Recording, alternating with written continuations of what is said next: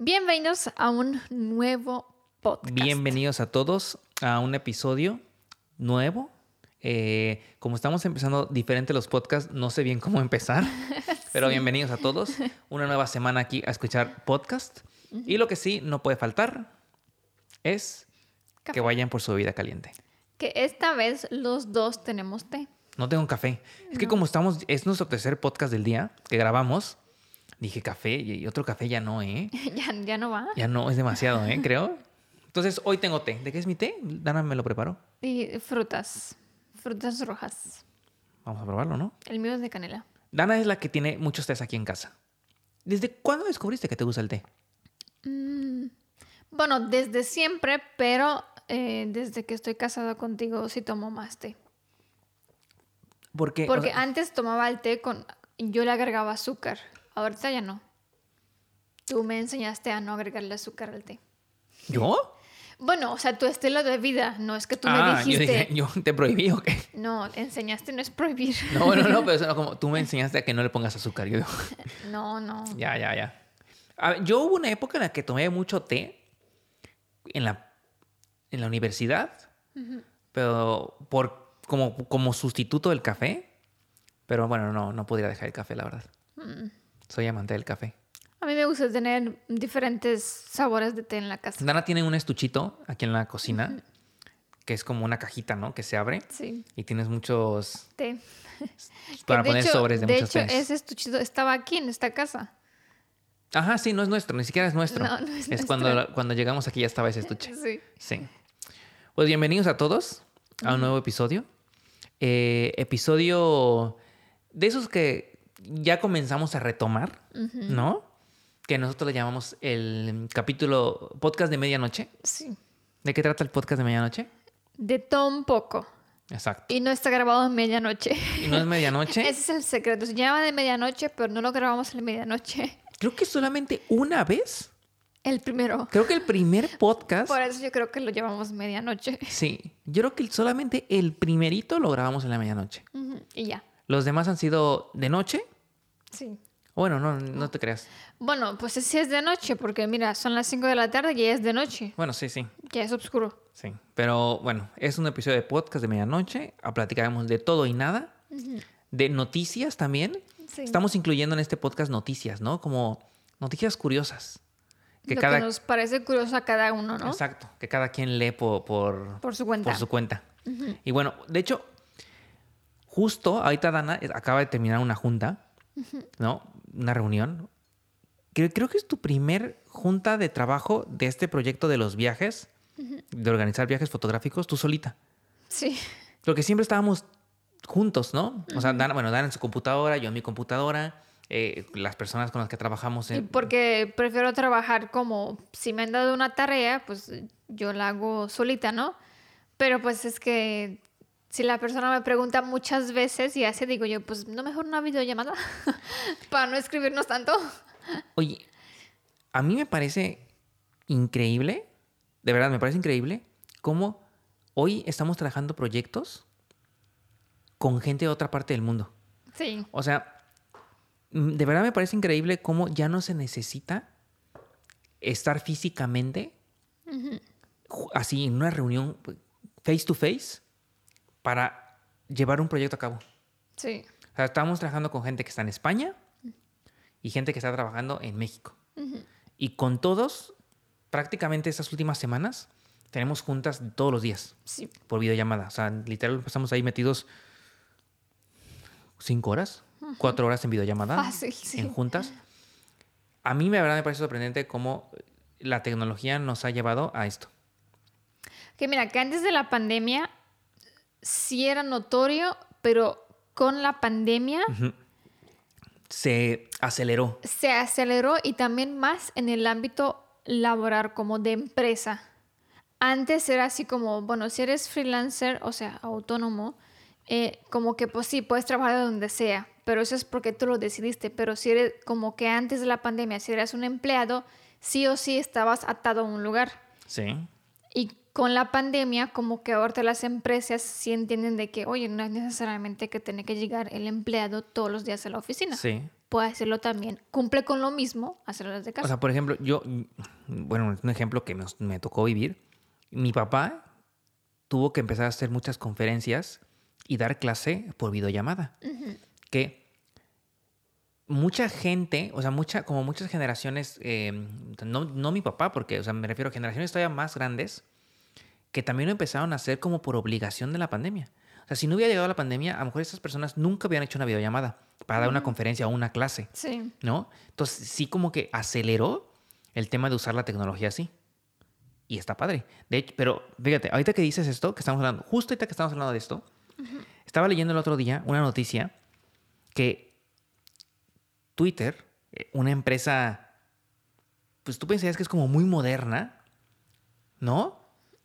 O sea, es una aplicación súper moderna, ¿no? Sí. que la compró ahorita Elon Musk, dice que ya se acabó en Twitter los trabajos remotos. Que ahora todos van a ir a la oficina ya. Ah, sí. Sí. ¿Y eso? Dice ¿Cómo que, por qué? dice que el, este asunto de quedarse en casa y trabajar desde casa por el, por el COVID ha hecho a la gente creer que en realidad tiene que esforzarse menos en el trabajo. Mm, O sea, como que como yo trabajo desde casa, ya no me tengo que esforzar tanto como cuando iba a la oficina. mm, bueno, ¿Qué pero opinas de eso? Bueno, allí es problema de, de la persona, ¿no? De que piensa que si estoy en casa, pues no tengo que echarle tantas ganas al trabajo. Exacto. Cuando, Pero es que eso dice, eso dice Elon Musk. Dice, ahora todos van a regresar a, a las oficinas de Twitter a trabajar porque la gente cree que desde que no va a la oficina no tiene que esforzarse tanto.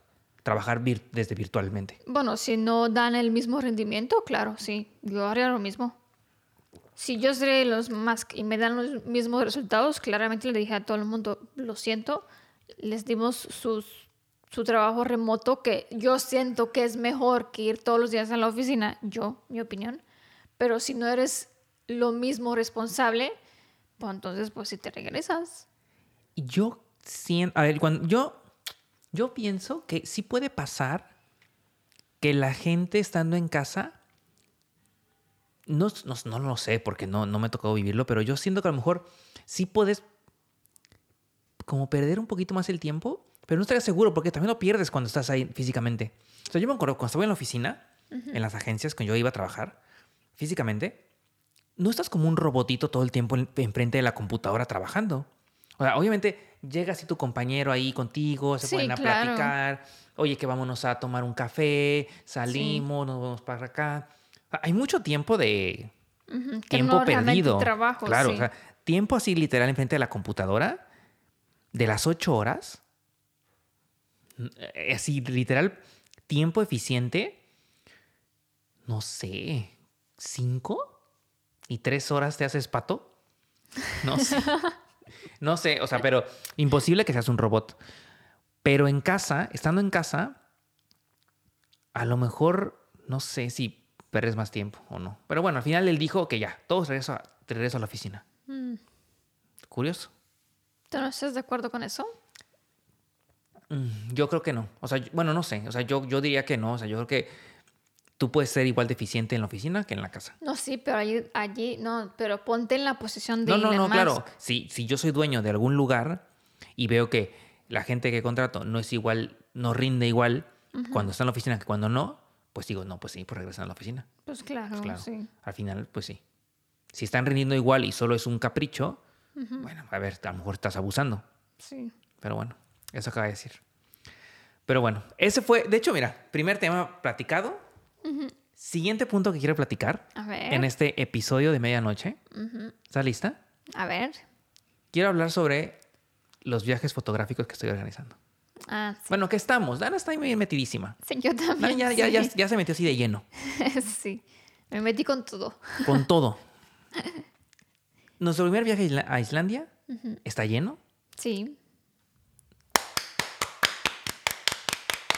Felicidades. Llenamos nuestro primer viaje a Islandia. Increíble, ¿eh? Yo no puedo creer cómo lo llenamos en cuestión de mes y medio. Sí. A mí me parece increíble. El primer viaje. El primer viaje. Y quería, quería platicar de esto porque ya lanzamos el segundo.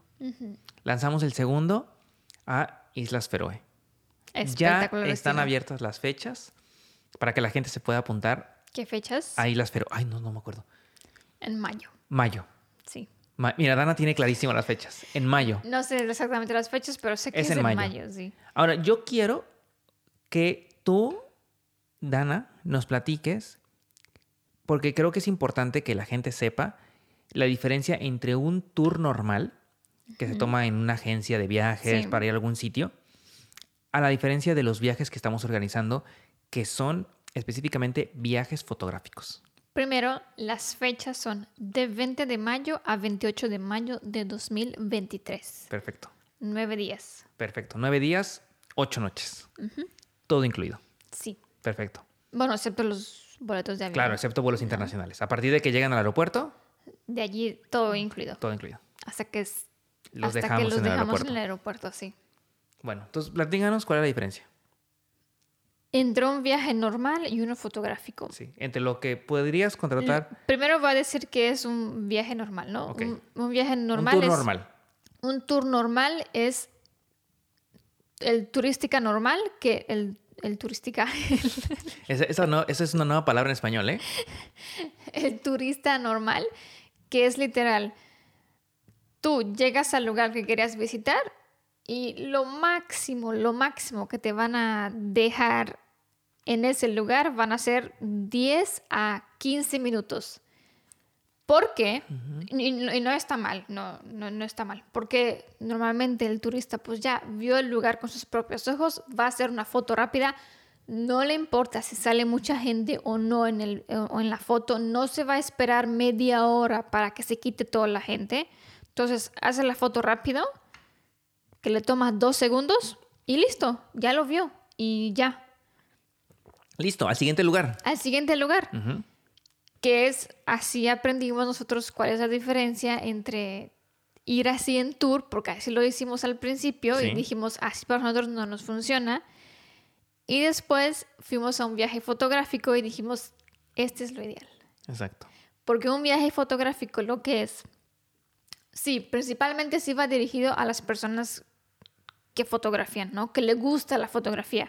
Sea que tú eres un profesional o no eres un profesional o no sabes mucho de, de fotografía, pero te apasiona y quieres aprender, puedes llegar a estos viajes porque lo que pasa es que vas a llegar a, o sea, sea un itinerario que tienes que ver por día, pero no vas a estar 15 minutos en, en un lugar. O sea, de hecho, no es como que llegas a ese lugar y te decimos, bueno, aquí 10 minutos, después nos vamos. No. Tómate el tiempo que tú quieras. Encuentra el ángulo que tú quieras, el cuadro que tú quieras. Si quieres esperar a que toda la gente se vaya de ese lugar para que nada más fotografíes Ese punto, ese punto en específico, aunque esperaste media hora, se te da ese tiempo y nadie te va a ver feo porque todo el mundo va para eso. Sí. Todo el mundo va en el mismo mood. Porque a nosotros al principio sí nos pasaba eso, de Sí. que estábamos esperando y todo eso y la gente así como que, ¿qué haces? Ya vámonos, ¿no? sí, ¿qué haces? Ya vámonos. Y, y, y se entiende, y se entiende, pero estos viajes sí son para eso, como para que tú puedas crear el contenido que quieras, sea esto es fotografía o otro, pero no estás presionado. Claro. Nadie te va a presionar de que, oye, ya, vámonos de aquí. Hay un itinerario, claro, que hay que cumplir por día, ¿no? Pero siempre estamos pensando en que como todos los que vamos a los viajes, justo, somos fotógrafos, profesionales o no, pero amantes de, de este rollo, Sí. aparte es bien padre porque se crea ese ambiente como de compartir conocimiento, ¿no? Sí, y además que una vez que después, por ejemplo, que se, se acabó el día, todo el mundo llega y ya saca su laptop, saca su portátil para poner las fotos, empezar a editarlas y entonces una persona hace eso y otro se une de que, oye, a ver, ¿qué, qué ángulo hiciste tú y qué hiciste tú? Y así, como entre todos, se aprende otras cosas, aunque dices tú, ni ese fue mi, mi iniciativa, ¿no? Pero Sí. sí aprendiste algo. Sí, sí, se crea un ambiente mu- muy, bonito porque compartimos todos una misma pasión, Sí, exacto. que es la fotografía, que es la creación de contenido, que es el video, Sí. ¿no? Entonces, ves a gente, no, a lo mejor no las 12 personas, pero de las 12 ves a 4 5 personas que llevan dron. Sí. Y entonces las cuatro salen y vuelan en dron y se comparten ángulos. Y oye, este tip, este ángulo, por aquí, por acá. Sí. Y se crea un ambiente muy, muy padre en este tipo de, de viajes. Que no, digo, que no digo que en otros no. Solo es diferente. Sí. De, sí, un, es diferente. de, una, de un grupo de personas que les gusta algo en específico y que coinciden en ese gusto. Sí. Entonces está padre. A mí, Que, que al fin y al cabo en ese viaje también te vas a terminar haciendo amigos. Porque como todos com- comparten un punto en común, o sea, es imposible que no te hagas amigos. sí. Sí, que, o sea, que así nos pasó a nosotros. sí, hay, hay hasta la fecha, en nuestro primer viaje fotográfico que hicimos, a las- hasta la fecha, hay gente que seguimos viendo, Sí, que seguimos yendo a cenar con ellos, que seguimos viajando con ellos, sí. ¿no? Y está padre. No, de hecho, ha habido viajes en los que hemos hecho que vamos con amigos, ¿no? Sí. Hay de hecho, alguna vez en algún video tuyo te lo han preguntado, que si tú viajas sola o viajas con, que si viajamos solos o viajamos con gente. Sí. Y pues a veces, la mayoría de las veces, La mayoría de las veces sí, no- nosotros dos nada más, pero últimamente sí coincidimos con, con amigos para viajar. y aunque no salen en los videos, Sí, a ver, es que, a ver, la gente a veces es penosa, ¿no? sí. A veces la gente no quiere salir, ¿no? Y si sí, pues, o sea, sale, ¿no? Pero, pero es verdad que a veces viajamos con amigos, ¿no? Que hemos conocido en viajes fotográficos, ¿no? Sí. Y con quien empezamos este proyecto de estos viajes organizados fue con gente que conocimos en viajes así. sí. Entonces, está padre. Ese es el concepto de esto que estamos ofreciendo, de este tipo de viajes. Se abre ahora Islas Feroe para mayo. eh, 12 plazas. Creo que va a ser espectacular. Islas Feroe Sí. fue un destino que fuimos y que nos encantó. Aparte, otra cosa que, que estamos haciendo es no vamos a ofrecer un destino al, al- al que no hayamos ido. Claro, sí. ¿Sabes? Ya conocemos la ruta, los hospedajes, cómo funciona. Ya fuimos nosotros, Ya. sabemos cómo es, qué, qué esperarnos de eso, sí. Creo que eso es muy importante, que primero nosotros tenemos que ir para conocer y ver qué pasa, porque una vez es- lo conoces por fotos en internet y otra vez, y otra cosa es tú que lo veas con tus propios ojos y qué, qué cómo pasa, llegas, ¿no? ¿no? Y cómo llegas, realmente. sí. Entonces, bueno, estamos contentos de que ya se llenó Islandia. Estoy pensando, de hecho estamos platicando en abrir Islandia 2, o sea, como otro viaje a Islandia en verano. Este viaje lo estamos haciendo a finales de invierno, ahí está en marzo. Sí, Y el paisaje en verano va a cambiar totalmente. En Isla- o sea, la- lo padre de Islandia es que cambia el paisaje drásticamente de invierno a verano. sí. Entonces, si tú fuiste en invierno y luego vas en verano, es otro Islandia. Sí, parece que es otro país, prácticamente, sí. Entonces estamos pensando tal vez en abrir otra vez eh, Islandia para, a- para... Sí, porque por ejemplo en marzo hay gran probabilidad de ver auroras boreales.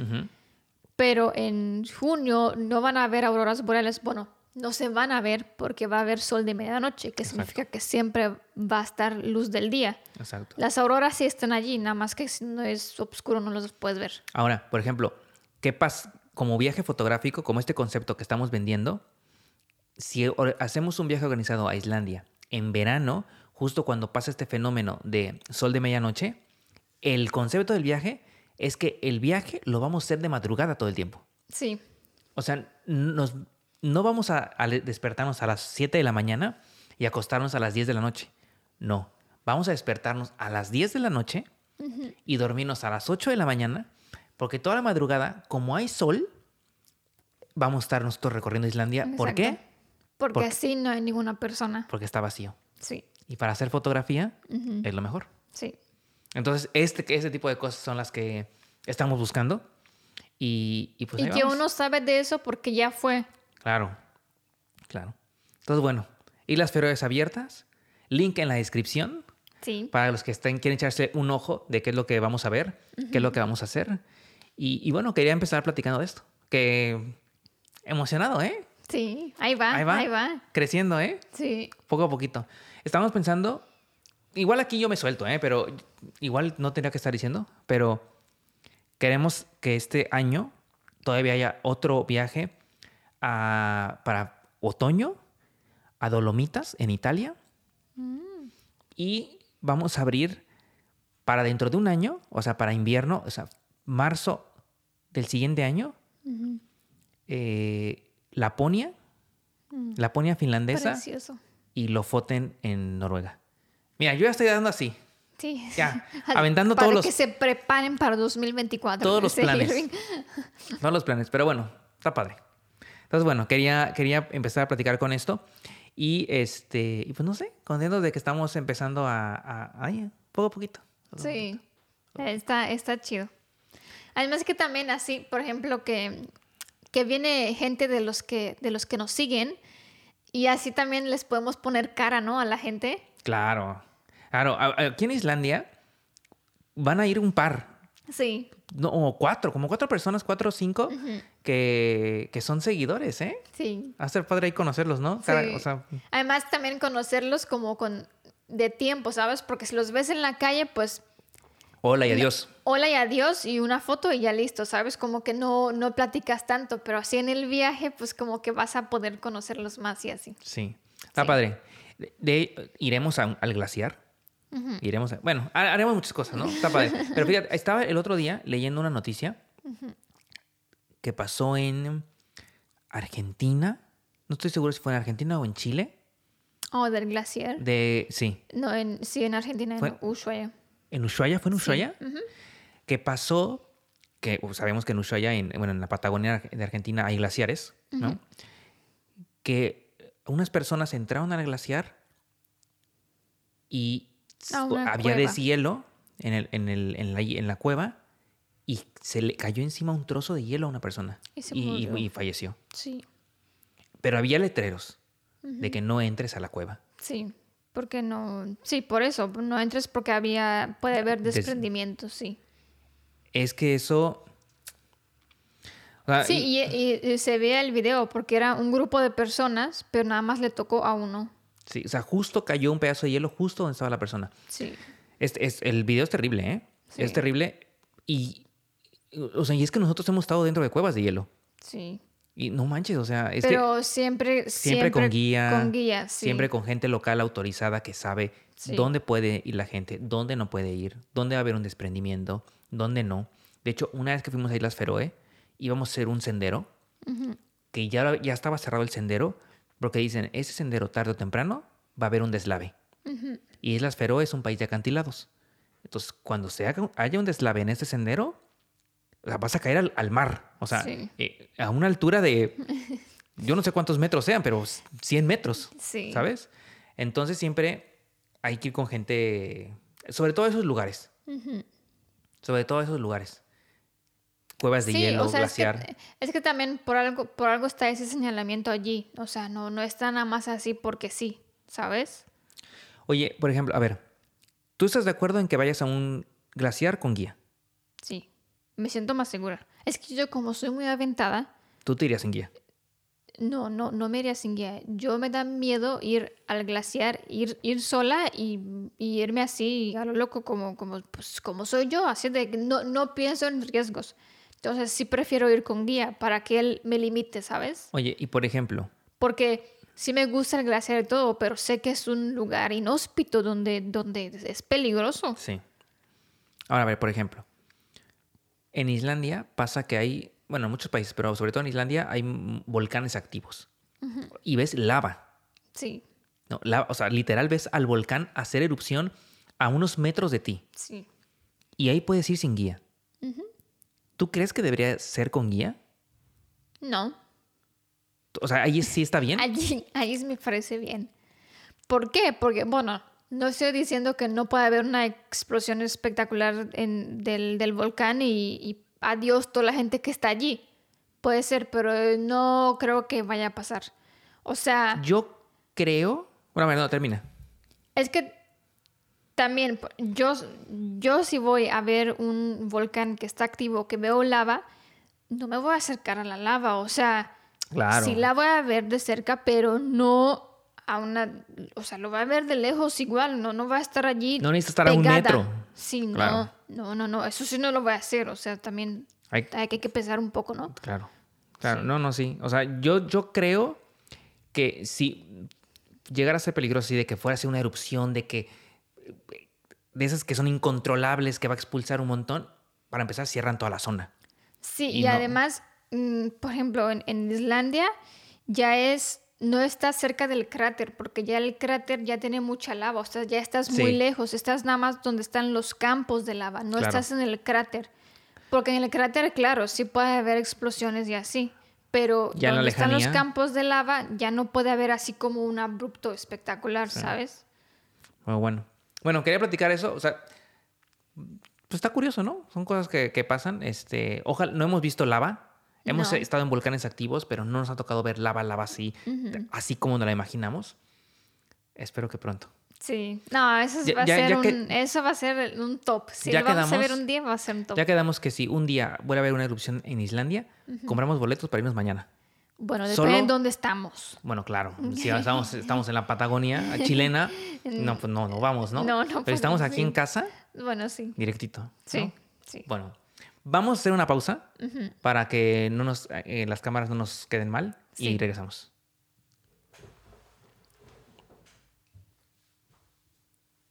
Listo, Regresamos. regresamos. Siguiente Tema. cosa que queremos platicar. Esta Eh, no la, la apuntó Dana, así que Sí, yo, yo ando aquí con noticias de, de Europa en general, ¿no?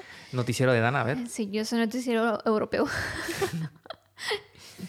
Eh, quiero platicar de Rumanía que se quiere ad- adherir, ad- Adjuntar. algo Ah, así. eh, Pegar unir, al unir. espacio Schengen, prácticamente. Pegarse. ¿Qué es el espacio Durex. Schengen? Exacto. Porque primero- a mí me costó mucho trabajo entenderlo. De hecho, todavía me cuesta trabajo. El espacio Schengen es diferente que Unión Europea. Hay países que están en Unión, en Unión Europea, pero no están en el espacio Schengen, y al revés. Ok.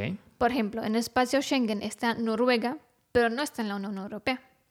O sea, por- claro, porque en Noruega tú usas ahí, ¿qué usas? Co- coronas danesas. Con- Noruegas, ¿no? corona- coronas dan- norue- Pues estamos hablando de Noruega. Claro, pero ¿cómo se llama su moneda? Coronas. Coronas noruegas, ¿Coronas norue- de Noruega? ¿sí? Bueno, coronas y no usas el euro, No, porque no es Unión Europea. sí. Rumanía, por ejemplo, sí está en Unión Europea, pero no está en el espacio Schengen. Ok, ¿y cuál es la diferencia? La diferencia es que Unión Europea es un, un lugar, o sea, un, un trato para que si tú estás en la Unión Europea tienes libertad de que con tu identificación o IFE, como lo quieres llamar, puedes irte a otros países O sea, libertad de tránsito. a vivir o a trabajar. No necesitas, como por ejemplo si yo me iría a México, que necesito más, necesito pasaporte para empezar, Claro. ¿sabes? O sea, la, la Unión, eh, la Unión Europea, Unión Europea, ok. O sea, tú podrías irte, por ejemplo, a trabajar a Francia. sí. Pero como es Unión Europea, o sea, si yo me voy a Rumanía, me voy a Francia a trabajar o a vivir, yo me puedo ir con mi identificación rumana, pero sí me van a checar en la frontera, porque hay una frontera, porque yo llego de Rumanía, que Rumanía no es espacio Schengen. Espacio Schengen lo que es es libertad. De- No hay frontera. Literal, tú puedes pasar de. Hungría a Polonia, nadie te checa nada. Claro, ok. O sea, no, hay- no hay, hay frontera, pero no hay aduana. Claro. Ni de personas, ni si tú Ni- circulas Tú puedes pasar con producto. o sea, no te das cuenta en qué momento cruzas. Exacto, no te das cuenta, sí. Ok. Entonces, eso es Schengen. Sí, Libertad de tránsito. Ok, Y Unión Europea, ok. Eh, a mí me cuesta todavía mucho trabajo hasta la fecha, ¿eh? Sí, Entonces, Rumanía es Unión Europea, pero no Schengen. sí. Y, quiere ser normal- Schengen. normalmente quienes, quien está en Unión Europea tiene la moneda euro, pero hay algunos países que no, como por ejemplo Rumanía. Rumanía aún no tiene euro.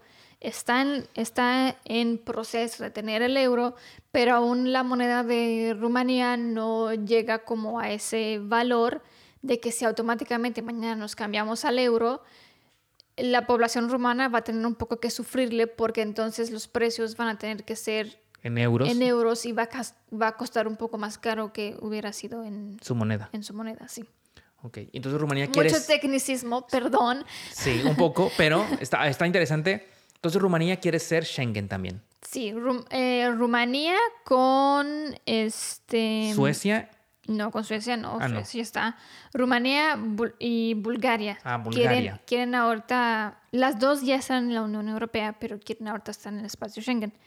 Por ejemplo, a nosotros personalmente, lo que nos serviría a nosotros que Rumanía esté en el espacio Schengen es que cuando llegamos, digamos que de México, estamos, eh, llegamos a París, ¿no? De París llegamos a Budapest, que Budapest es Hungría, ya no tendríamos frontera.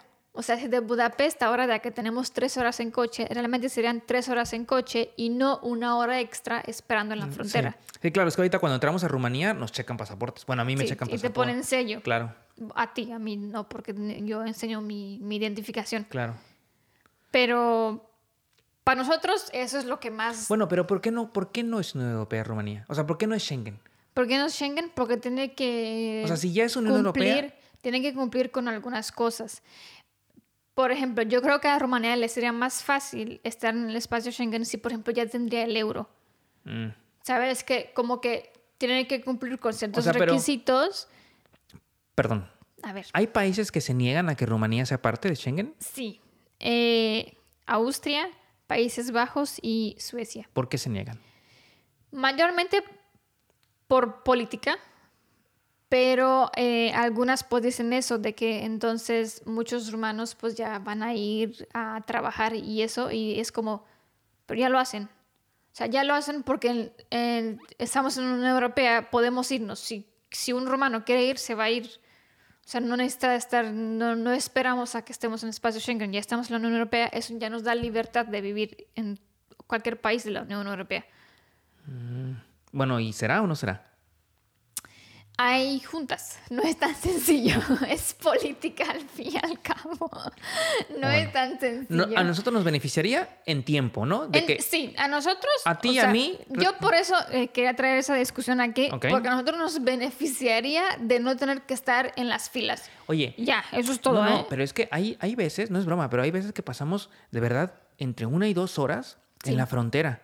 O sea, ustedes imagínense, hemos llegado de México en un viaje extremadamente largo de no sé cuántas horas, 18 horas, y nos falta el último tramito, así como ya lo último, de Budapest aquí a Oradea, tres horas en coche, en la madrugada, ¿no? Salimos de Budapest a la una de la mañana para llegar aquí a casa a las 4 de la mañana, pero en la frontera se tardan de verdad dos horas en checarnos los documentos. Sí.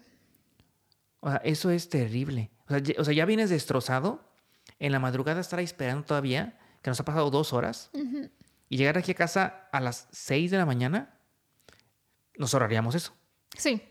Sí, eso es lo que nos ahorraríamos tiempo nosotros. Bueno, entonces que, Pero que para- aceleren sus juntas.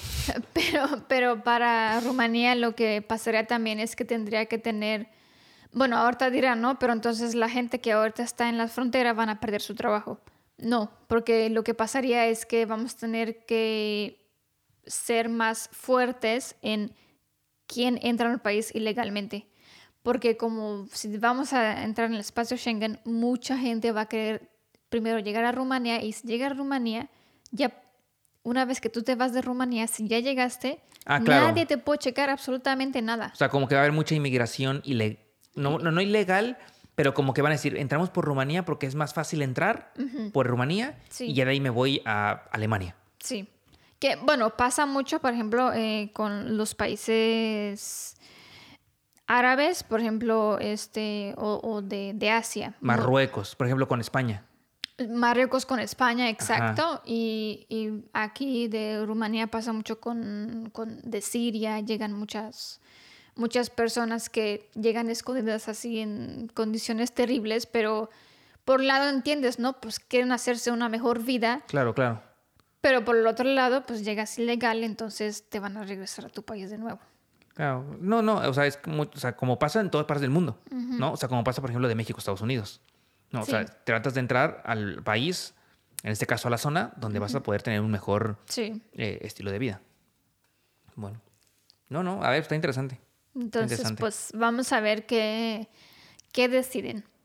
De acuerdo. Siguiente tema. A ver, ¿Estás lista? a ver. Traigo un tema que quiero platicar Porque el otro día salió a la, a la mesa, salió a la conversación, porque pasó ahí una situación. Y entonces yo quiero, con uno, estamos platicando con unos amigos, entonces dije, lo voy a traer al podcast y platiquémoslo entre, entre Dana y yo y con ustedes, ¿no? ¿Qué, qué opinen, qué, qué piensan de esto? A ver. El tema es las propinas. Uy. Es un tema bien complicado, ¿eh? Un tema bien complicado, pero que está bien, está- me quiero discutir. ¿Ok?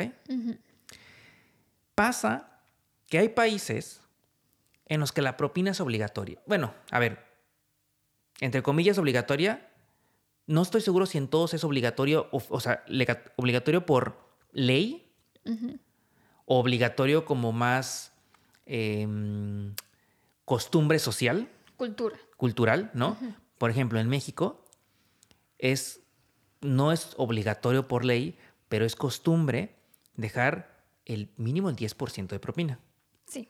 Cuando consumes en un restaurante, tú vas a México y dejas mínimo un 10% de propina.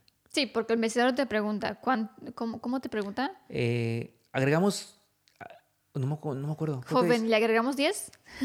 Así dice. ¿O cuánto agregamos de propina? Al- Algo así, ¿no? Sí. Entonces, en México, por costumbre, se deja el 10%, ¿no? Mínimo. Eh, hay otros países, como por ejemplo Rumanía, que no pueden pedir propina. Sí, por ley es prohibido pedir. O sea, los, la gente de los restaurantes, los meseros, ¿no? Eh, los del bar, no te pueden preguntar ni siquiera, ¿no? No, no te puedo. O sea, si te preguntan, oye, ¿cuánto, cuánto dejas de propina? Es ilegal. O sea, pueden perder su trabajo. En otras partes del mundo, por ejemplo, Canadá, Pero, pero sí se, sí se deja. claro, o sea, O sea, sí se deja, pero no es así el 10% o algo así. Se deja algo así este, significativo. a ver, bueno, o sea, sí.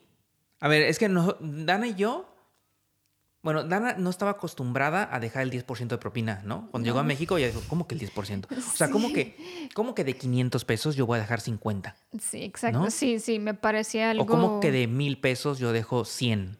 ¿No?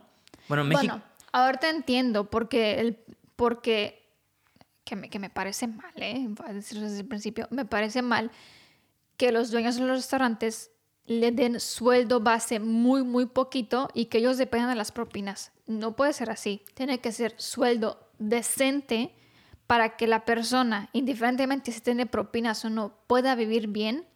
Y después, si tiene propinas, bueno, que se pueda comprar algo extra o algo así. Sí. Pero bueno, yo así, así cuando llegué a México, por eso me parecía así como, ¿cómo que va a pagar el 10%? Porque en Rumanía sí es sueldo normal y si te dan propina, pues vaya, es un extra. Sí, o sea, es que sí pasa mucho en México. Pero me enteré que en México no es así. Entonces, bueno, claro que quieres ayudarle y así, pero me parece así como, pues, ¿por qué me pides el 10%? ¿No tienes tu sueldo? Ah, Y pues, sí pasa en México que muchos lugares es como te pagan lo mínimo porque te dicen, pero es que te va a ir bien en propinas, ¿no? O sea, como que salario bajo, pero no te preocupes porque en propinas te va a ir bien. Que yo, yo coincido contigo, ¿eh? O sea, yo creo que está mal. sí. O sea, no digo que esté mal dejar propina, creo que está mal que te den un sueldo bajo porque vas a retener buenas propinas. Sí, O sea, eso, eso no debería de importar. La propina no debería de importar en el sueldo, Sueldo, de- del mesero o de la mesera. Exacto. Tú tienes que tener el sueldo que tiene que tener y si tiene propina o si ella le echa muchas ganas, le- él le echa muchas ganas, si tiene, tiene el doble de sueldo porque en propina, pues muy bien por ella. Perfecto, sí. Y creo que algo, algo que, es- que o sea, es que, es que hay tantas cosas que contar. Por ejemplo, aquí en Rumanía no te piden propina, ¿no? No. No- nosotros, bueno, yo dejamos el 10 porque eh, pues es lo que estoy acostumbrado yo, ¿no? O sea, a veces nos ha pasado, ¿no? De que estamos sí y Dana dice, no, es que es demasiado para aquí.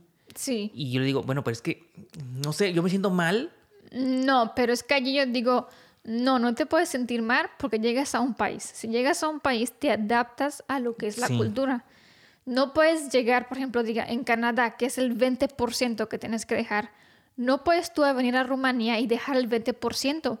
Porque si todo el mundo llegaría y dejaría el 20%, el rumano que no sabe que en Canadá se deja el 20% y después el mesero lo va a ver con ojos feos, ni va a saber por qué. Porque pues para él es normal que deje nada más así algo significativo.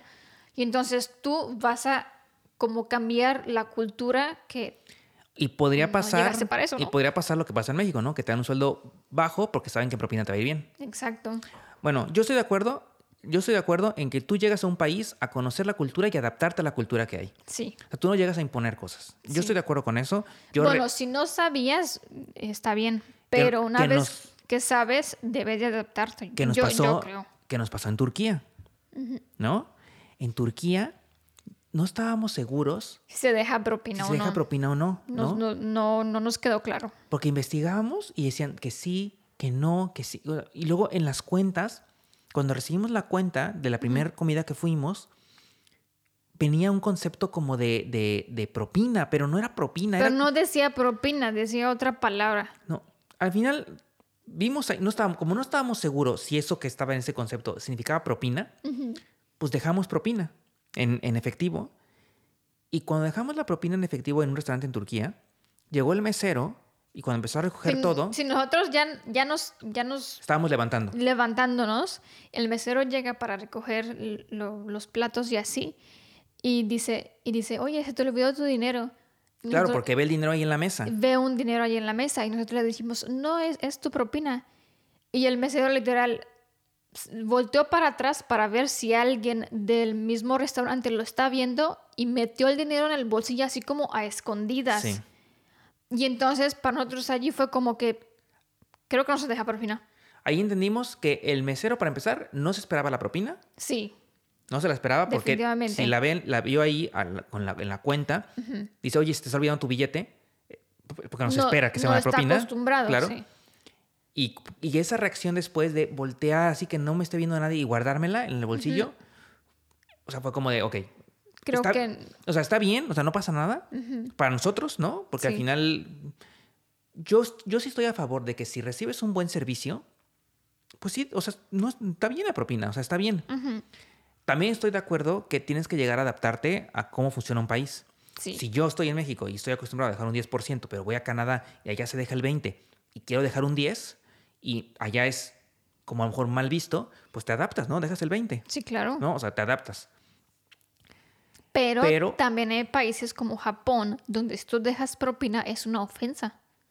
Bueno, es que ahí, ahí está. Entonces no puedes llegar tú y así de que como mexicano tengo que dejar el 10% sí o sí, no importa que, pues no, porque estás ofendiendo allí al, po- al, al pobre mesero, ¿no? O sea, como que, porque vienes tú a casi casi a insultar, ¿no? A la persona, si él así lo ve. Y nos pasó una vez en Ciudad de México. Voy a contar esta anécdota. Esta creo que nunca la he contado. Estábamos en Ciudad de México. eh, fuimos a comer con, con unos amigos. ¿Te acuerdas ya de cuál voy a contar, no? Sí, sí. Estábamos en un restaurante. Pues es la única experiencia mala de eso. Estábamos en un restaurante ahí en Reforma.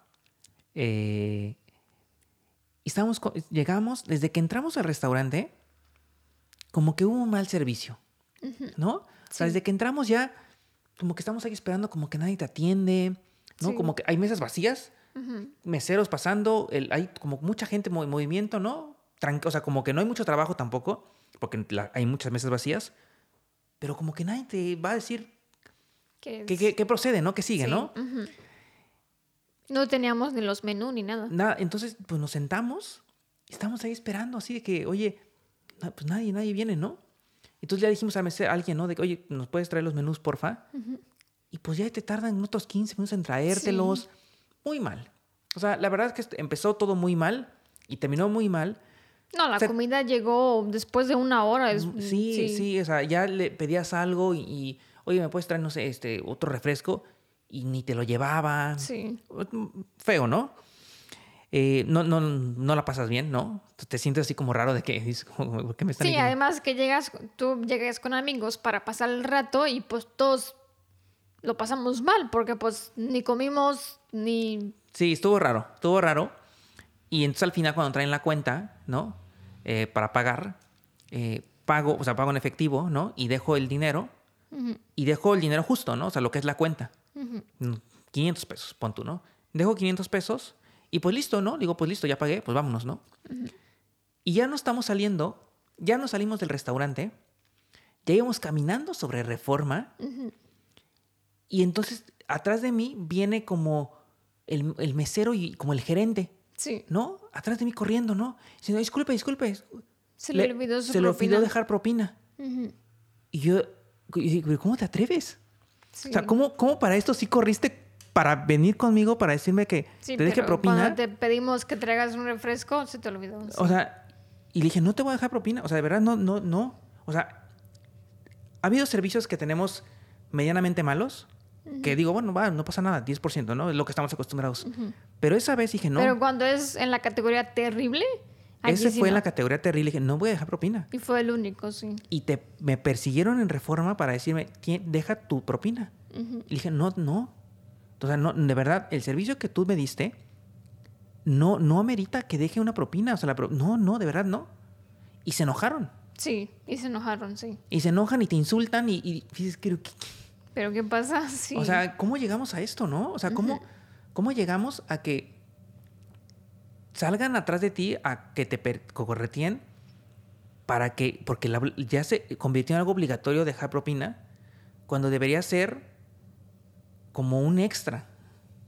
sí, como, un, como una recompensa, ¿no? Claro, por un, por un buen servicio. Ya, mira, ya ni siquiera un buen servicio. O sea, ya, ya ni por un excelente servicio, sino por un buen servicio, ¿sabes? Ujú. Esa fue una experiencia que dije, no puede ser. O sea, esto, esto es la única vez que creo que ha, eh, ha caído un servicio en la categoría, justo como dice, terrible, Sí. ¿no? Sí, no, no nos ha pasado ya algo así. Y evidentemente ya nunca más fuimos a ese restaurante. Sí, no, no, no. Y hay veces que vas a un lugar y que te atienden que dices, no manches, este mesero está pasando de lanza. O sea, este Sí. te De atiende bueno. de bueno, ¿no? y, y dices, no manches, te quiero dejarle el 20, ¿no? Sí. Pero porque te nace de verdad, dices, ¿no? No sé, o sea, yo- esto del tema de las propinas yo quería platicarlo aquí en el podcast porque el otro ya, el otro ya salió y como dices, hay países en los que es una ofensa, hay países en los que es un 20, hay países Bueno, en donde... general, en Europa no se dejan propina. En general. No, no se suele dejar propina. No, sí. No, en general no. En España sí. Bueno, Sí. pregúntale a los españoles si quieren dejar propina. ¿No te acuerdas que cuando nos fuimos al en, en el Amazonas nos dijo de que si llegan los españoles sabemos que no nos dejan propina? Ah, bueno, e- es... Sí, porque pues eso- no, no está- esa- es- sí, esa y- anécdota- y, entiendo porque digo, pues en su, pues en su país no, es- no es eh, normal dejar eso- propina. eh, esa, esa anécdota está buena. Miren, seguro hay españoles que nos están escuchando. Es- está curioso. Estábamos en el Amazonas, Sí. ¿no? Y estábamos en un hotel, no un hotel, en un lodge, en un, en un Sí. hotel en medio de la, de la selva. Ya platicando allí con todos los guías y todo. Claro, ya después de una semana ahí con los guías, pues ya se abren, ¿no? Sí, ya, ya, te cuentan sí, cosas. sí. Y nos estaban diciendo que, que es, es un lodge donde tú pagas por adelantado, ¿no? Entonces todo está incluido. Entonces no llevas como, no tienes que estar pagando todo el tiempo cosas. Ya está no. todo el tiempo incluido. Entonces nos decía un, guía, dice que cuando, dice, cuando a mí me toca ser guía de, de los españoles, dice, yo sé que no, no me van a dejar propina. ¿No? Entonces no me gusta ser guía de españoles porque nunca dejan.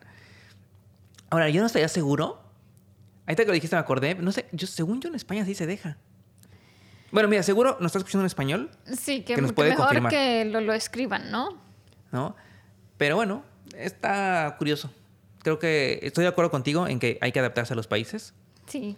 Y, y también estoy de acuerdo en que la- está bien que exista la propina, pero no que sea el sueldo de las Ujú. personas. Sí, claro, que no dependa de eso. Sí, o sea, que tengan su sueldo y que la propina sí sea un extra, que de verdad que sea un extra que se puedan ganar la, Ujú. la- la gente. Sí. Pero bueno, está bien. Había que, había que platicar este tema. Sí. ¿Lista? Siguiente tema que queremos platicar. A ver. ¿Cuál de todos los que tenemos? Oye, tengo de- uno. De término de luna de miel. No, Te- no tengo- entiendo qué, qué, qué- Ah, mira, espérame. ¿qué, qué quieres decir con Espera, eso? espera. Tengo un tema Ujú. de que alguna vez hablamos de tema de inversiones. Que tenemos invertidas cosas, que Sí. poquito por acá, poquito por allá. Y ahorita yo creo que mucha gente sabe, porque está siendo muy sonado, el tema del Bitcoin, que se cayó. Sí. O sea, ha, ha tenido ahorita una, una época terrible de que está costando ahorita creo que 16 mil dólares un Bitcoin, cuando hace un 8 meses, 9 meses o un año Costaba 60, costaba ¿no? 60 mil dólares y hoy cuesta 15 mil dólares. es terrible lo que está pasando para la gente que tenemos invertido ahí. Sí. ¿no? A ver, nosotros tenemos, Sí, sí tenemos. nosotros tenemos, ya lo habíamos contado en un, en un podcast, em, no están los ahorros de la vida metidos. No, no, porque sabemos que Sabíamos el riesgo. Bit- Bitcoin es de riesgo alto, entonces era más bien casi casi las propinas, ¿no? Que son extra. casi casi no eso. Lo, Lo que, el extra que tenemos. lo que le decía Irving, vamos a invertir en Bitcoin la suma que si la perdemos totalmente no nos afecte para nada. Sí. Y bueno, o sea, no lo hemos perdido porque al final ahí está. Sí, claro. O sea, si tú no sacas el Bitcoin no pierdes nada. Claro, o sea, el Bitcoin hoy vale poquito, ¿no? Pero tenemos nuestra cantidad de Bitcoin. Si mañana regresa a costar otra vez 60, 70 o lo que sea, pues recuperaremos y ganaremos. Sí. Pero hoy, hoy sí tenemos ahí pérdidas, ¿no? Ahora, confiamos en que esto que estamos platicando no es ningún, ¿cómo se dice? ¿Cómo, cómo dicen estos canales de inversión? Que no es un- una invitación a, inver- a invertir, ¿no? Cada quien que estudie sus, Claro, sí. donde quiera invertir, les contamos nuestra experiencia. Que yo confío en que esto se va a recuperar. Yo también. Yo- Además, la inversión que hemos hecho es a largo plazo. Claro. No, no, no es por unos meses o por un año o dos. O sea, no. ¿Tú hoy en día sigues pensando que fue buena idea invertir? Sí. Ok. Eso, eso es bueno. O sea, mientras no te agarre como el pánico de decir, no manches, Es que yo una vez que te he dicho de que esto va para largo, ya yo, yo ni sabía que bajó. O sea, yo ni lo veo. Yo, yo no veo el precio. Bueno, yo, yo, yo sí lo estoy viendo porque, bueno, las noticias y al final sigo muchas cuentas en Twitter de, de esto. Entonces, pues me leo ahí los análisis, lo que dicen, de cómo va, cómo sube, ¿no? Aparte me llegan alertas. Tengo alertas activas de cuando Ah. sube, cuando baja. Bueno, Entonces, pero yo también creo que es buena idea. O sea, que fue buena idea, que lo sigue siendo eh, y que esto que hicimos fue a largo plazo. sí. Pero, por ejemplo, pasó los NFTs. Ya alguna vez platicamos que es un NFT. ¿Cómo lo resumes ahorita en 30 segundos que es un NFT? Este, pues que la gente ya debe de ubicarlo, ¿no? A ver, un NFT es un... Oh, qué difícil, ¿eh? O sea, imagina una fotografía de mía, una fotografía mínima mía que yo digo que es la fotografía original. Aunque tú en internet, aunque tú puedas poner control V, control C, copiar y pegar, Sí, solo existe una original, sí. que es la primera. Entonces yo certifico que esta es la original. Y este es un LF NFT. Esto es un NFT, ¿ok? Justin Bieber, a inicio de año, compró un NFT que costaba 1.5 millones de dólares. Hoy cuesta 75 mil dólares. Este. Bueno, pero siento que es también como el Bitcoin. O sea que ahorita pues baja. Pero pues después va a subir otra vez. Digo, no sé si va a subir a la misma, a la- lo mismo precio del que Justin Bieber compró, pero yo creo que sí va a subir. NFT es mucho más joven y más, más nuevo Sí, que el Bitcoin. sí. Entonces, bueno, yo, yo creo que sí. Yo creo que está siendo, será y va a ser un invierno duro. O sea, un invierno me refiero que va a ser como una época bastante larga donde el Bitcoin va a estar muy bajo. Pero yo creo que sí va a llegar el momento donde va a, a repuntar. Aparte también ahorita, porque como está cayendo todo eso del Bitcoin, muchos proyectos de criptomonedas están quebrando. Bueno, sí, porque el Bitcoin es como el más grande Claro. de todas las criptomonedas. Entonces, si Bitcoin cae, cae todo lo demás. Pero como están quebrando, o sea, ese es Bitcoin, ¿no? Y esos otros proyectos. Pero cuando quiebra un proyecto de criptomoneda, como quebró, como ya hay muchas pérdidas y hay gente que se quedó sin dinero, el Bitcoin cae. Porque como que pierde la confianza Sí, claro, sí. en el tema cripto. Sí. O sea, Yo no creo que, que el tema Bitcoin vaya a desaparecer. Yo sí sigo creyendo que va a ser la moneda del futuro. Pero hoy, hoy en día, por todo lo que está pasando, pues están, está haciendo como, se está fracturando la confianza y va a ser una época muy larga de precios así y que va a haber muchas pérdidas. Pero bueno. Bueno, es riesgo, ¿no? Al fin y al cabo. Oye, aparte, bueno, última cosa que quiero hablar de esto es que ubicas a- al presidente de El Salvador, Nayib Bukele. Eh, Bukele, sí. Ajá. Que él confía mucho en el Bitcoin. O sea, él fue el primer país en el mundo en Sí. legalizarla, en hacerla y que hay moneda ATM, oficial. ¿no? Sí. Es moneda Cajeros, oficial, sí. y que tú tienes una wallet oficial del gobierno donde puedes guardar tus, tus Bitcoin. Bueno, él hace un año hizo una compra de... Espectacular. Espectacular de Bitcoin, o sea, de las arcas del país, o sea, del ahorro del país, compró Bitcoin. Hace un año. Bueno, más, bueno, ha hecho como varias compras. Pero me refiero, compró cuando el Bitcoin estaba en 50, 40, 60 k 60 mil. Uy. Uy, uy. Pausa. Hay que... Hay que sí. reiniciar cámaras. Sí, exacto. Reiniciamos cámaras y seguimos platicando rápidamente Sí. de esto.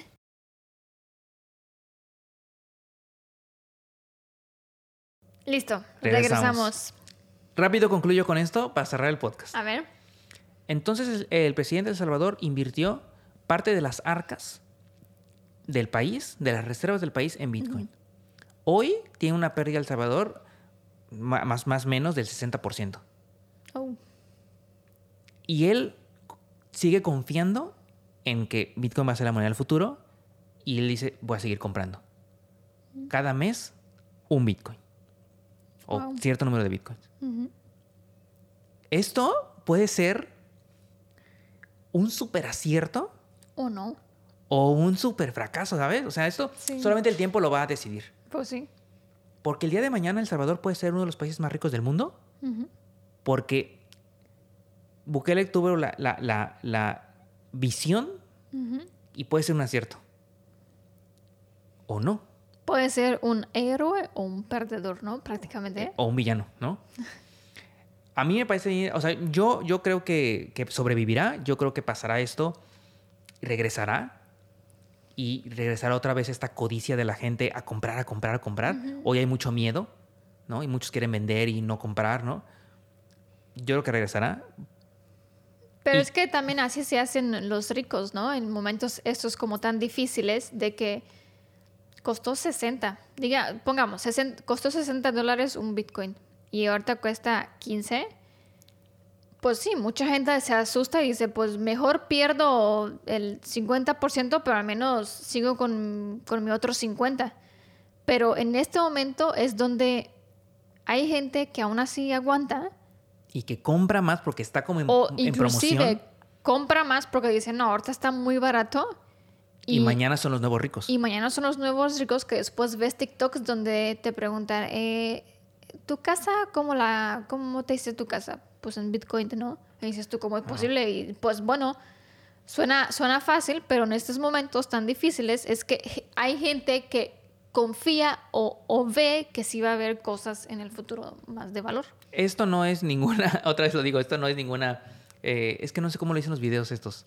No, es, no son consejos profesionales. Exacto, no son consejos profesionales de inversión, cada quien debe investigar y decidir Es qué hacer. nuestra experiencia. es nada más contamos, es así como echar, echar el chal y contar lo que, lo que pues, cosas de las que leemos porque al final pues estamos metidos en eso, ¿no? Sí, de hecho se nos ha preguntado que platiquemos de las inversiones que hemos hecho y que cómo nos va con eso. Entonces, bueno, esa es una de, de- de algunas que tenemos.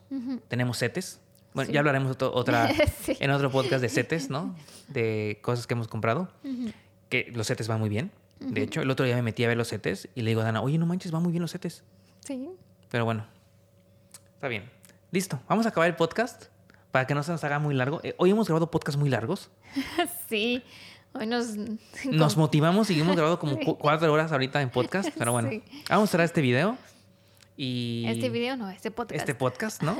Y este y seguimos para la siguiente semana. Chao. Cuídense mucho y nos vemos la siguiente semana y listo. Bye. Bye.